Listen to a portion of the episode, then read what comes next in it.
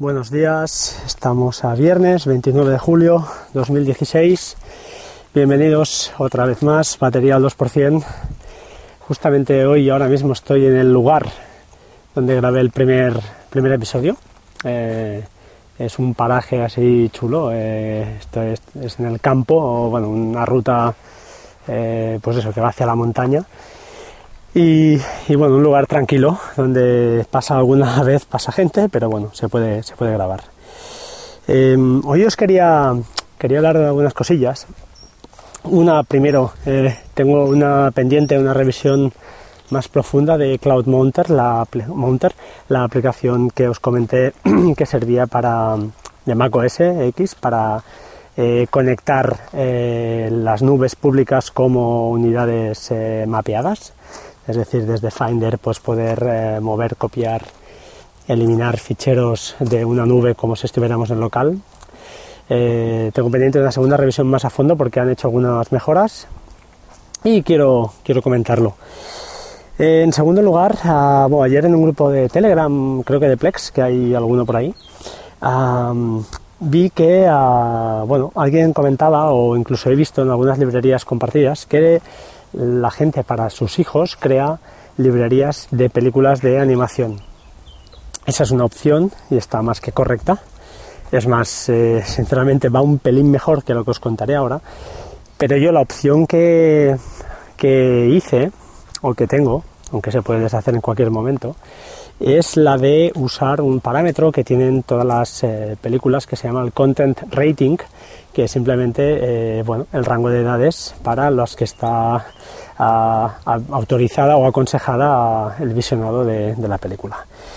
Eh, usando eso, tú por ejemplo puedes añadir un usuario gestionado, un usuario local, por ejemplo tu hijo o tu hija, y le añades las librerías, por ejemplo, una de dibujos, que la típica de series de dibujos, y en películas le restringes solo a las películas que tengan el content rating, por ejemplo, de NG, que es un típico de, de críos, y el G también.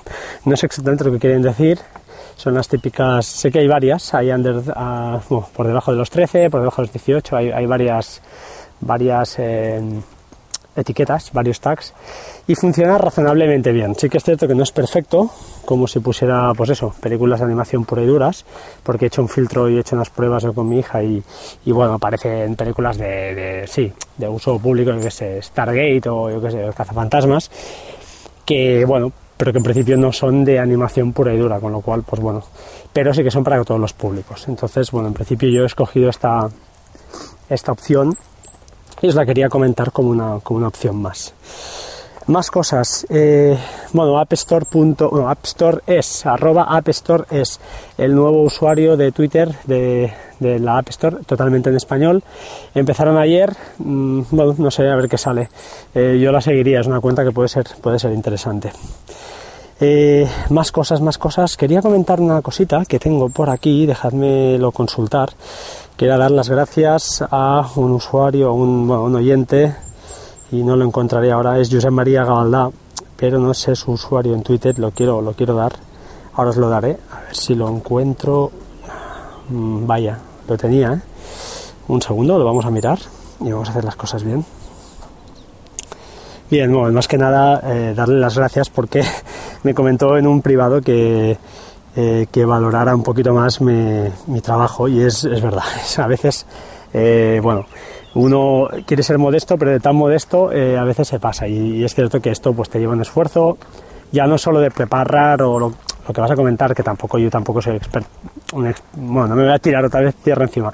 Eh, bueno, tampoco dedico un tiempo eh, brutal al podcast porque no, no, lo puedo dedicar por mi actividad profesional, por mi familia, pero sí que implica un tiempo, pues eso, en la web, en crear la web, en hacer toda la movida que he hecho, pues para llevarme los podcasts a mi NAS, eh, el feed, eh, bueno, una serie de cosas, ¿no? Instalar certificados SSL en el NAS, pues para, para dotar un poquito más de seguridad a la, a la, página, bueno, y un largo etcétera de cosas que, que sí, realmente roban, roban tiempo. El usuario es arroba gabaldajm1 y nada, José María, eh, pues que gracias, gracias por el comentario, de verdad, eh, ha sido muy amable.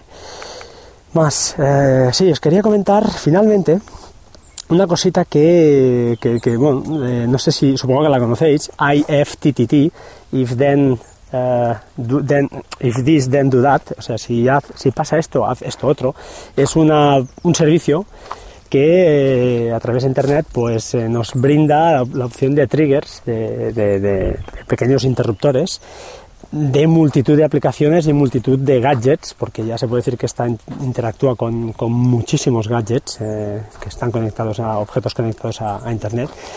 Y bueno, yo es una cosa que uso, hoy hacía un repaso no uso muchos, pero sí que es cierto que los, uso y no me acordaba. Entonces os quería hacer un poquito un repasillo y os voy a decir los que, los que yo tengo. Tampoco es que sean, tampoco es que esté muy encima de lo que va apareciendo nuevo, porque realmente hay cosas chulas, pero no, no las, seguro que no las uso.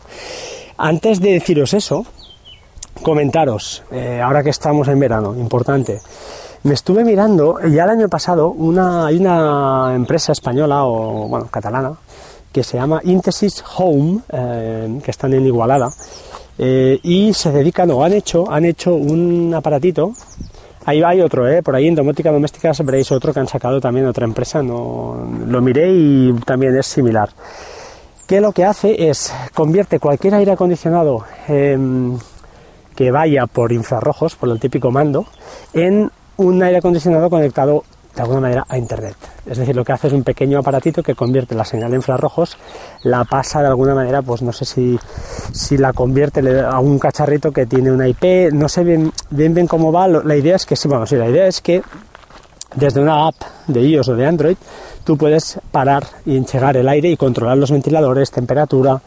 Tiene realmente, la aplicación está muy bien diseñada, a mí me gusta mucho no sé si tiene accesibilidad, ya que, bueno, eh, pues eso, para, para invidentes, eh, no sé si tendrá ese, punto. Creo, creo que también.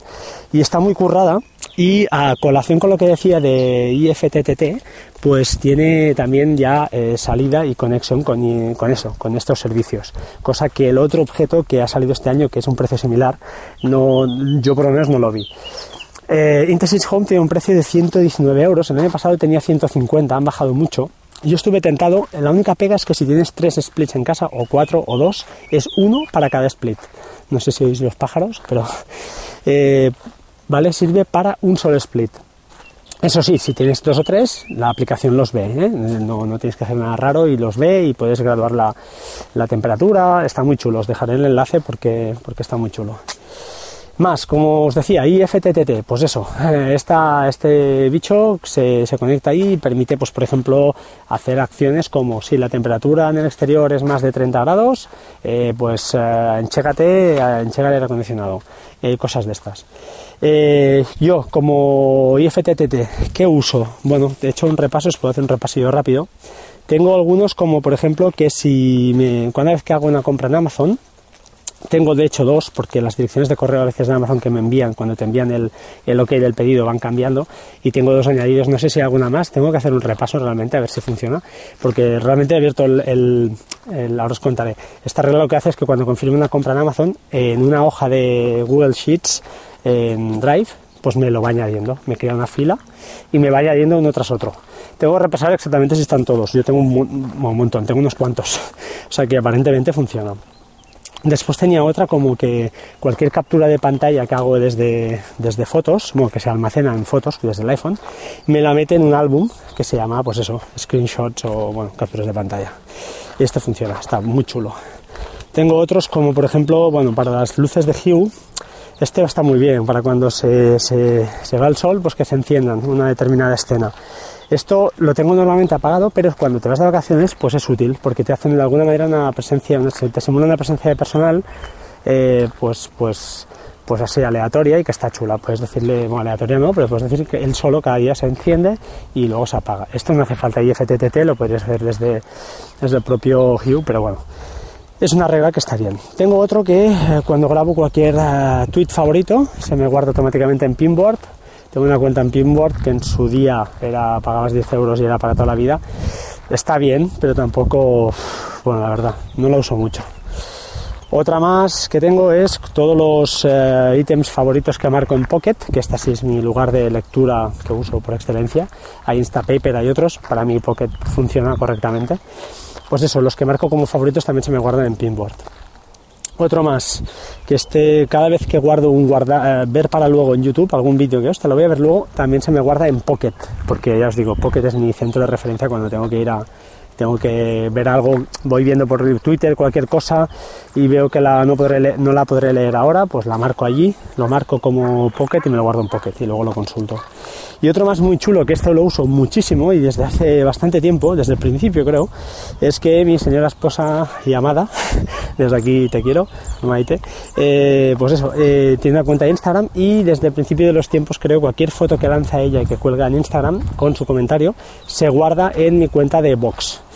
Con lo cual pues no me tengo que preocupar de nada, si algún día Instagram se va, se cae o se quema o pasa algo, pues tengo mis fotos o las fotos de ella, más bien dicho, con sus comentarios, eh, como comentarios, con, la, con el título que ella ha puesto, con el subject, eh, guardado en, en box. Eh, tengo algunas más, pero bueno, hay algunas curiosas como que estas no las uso porque son muy puntuales, no se te, se te, borra, se te, borran las, las nubes públicas, que es por ejemplo cada attachment que me llega con algún correo Gmail, pues métemelo en la carpeta de Drive. Pero eso lo uso muy puntualmente para cosas muy, muy puntuales. En fin, hemos dado un repaso a, ya os digo, a mi FTTT. Eh, está bien, yo es una aplicación, ya os digo, que la dejas ahí, son servicios que están funcionando, no son inmediatos, o sea, cuando queráis usar reglas de este tipo, si empieza a llover, enciende las luces, o si el, si el Madrid marca un gol o el Barça marca un gol, enciende las, hace un blink en las luces de Hue, no es instantáneo, o sea, a veces va con un minuto de retardo, eh, pero bueno, la función, si quieres hacer funciones realmente razonables que, que tú creas que, pues que no, no, deben ser inmediatas, es un servicio que va más, más que bien. Eh, creo que nada más por hoy. Simplemente, antes de despedirme, 12 minutos ya. Uf. Comentaros rápido. Eh, eh, Microsoft, Microsoft sacó una aplicación que se llama Authenticator. comentó uh, Premium en Twitter, creo, que, bueno, no, creo que fue FCJ Muñoz, comentó que traía cosas interesantes al respecto de que si alguien intentaba entrar, pues te notificaba. Yo no he visto nada. La aplicación la veo muy muy sencilla, simplemente te escanea el código QR de la verificación en dos pasos y es tipo es tipo Authy o tipo Google Authenticator, para mí idéntica, pero casi casi mm, es que no tiene ningún añadido, no sé si le irán añadiendo cosas. La he dejado ahí en retaguardia instalada por si hay cositas, pero de momento nada, nada, nada destacable. Nada más. Eh, comentaros la semana que viene intentaré hacer una review de Pocket Cash que ataca con fuerza contra Overcast y contra Ucast, que es una aplicación que un, un, oyente también me comentó que por favor hiciera una review y creo que se han oído muchas cosas ya de esta aplicación, con lo cual lo que diga yo mm, poco poco voy a aportar. Eh, eso sí, hay que, hay que apoyar a los de aquí. Yo la compré, creo que hay cosas que hay que hacerlas, al igual que, que la camiseta pues de, de, Cultura NAS. Cuando hay cosas de estas que, que, que son podcasters de aquí o gente de aquí, pues hombre, Mm, no te quita de pobre y apoyar a alguien pues, pues siempre, siempre es bueno, ¿no? porque está haciendo un trabajo, está dedicando muchas horas y la verdad Yucas por el precio que tiene, aunque no os guste después, que el diseño es brutal, ya os digo, y las, uh, los añadidos que va a ir metiendo um, van a ser seguro que la van a hacer muy buena aplicación, pues vale la pena pagar, pagar los, no sé ni lo que vale, creo que vale 2 euros o 3 euros, realmente el precio es más, más que razonable. Nada más, como siempre, sed buenas personas, haced el bien, seamos buenos, joder, que no cuesta mucho. Y yo por mi parte lo intento cada día, al menos eh, es lo suyo. La conciencia te queda limpia, estás contento y, eh, hostia, los nervios se te van, el mal, carácter se te va, si quieres lo puedes hacer y os lo, os lo aseguro, soy un tío muy nervioso, eh, con mucho pronto tenía, no, no, no mala persona, pero mucho pronto y oye, se puede, se puede educar todo, todo, aunque seamos adultos. ¿Vale? Eh, un saludo, muchas gracias, suerte y hasta pronto. Chao, chao.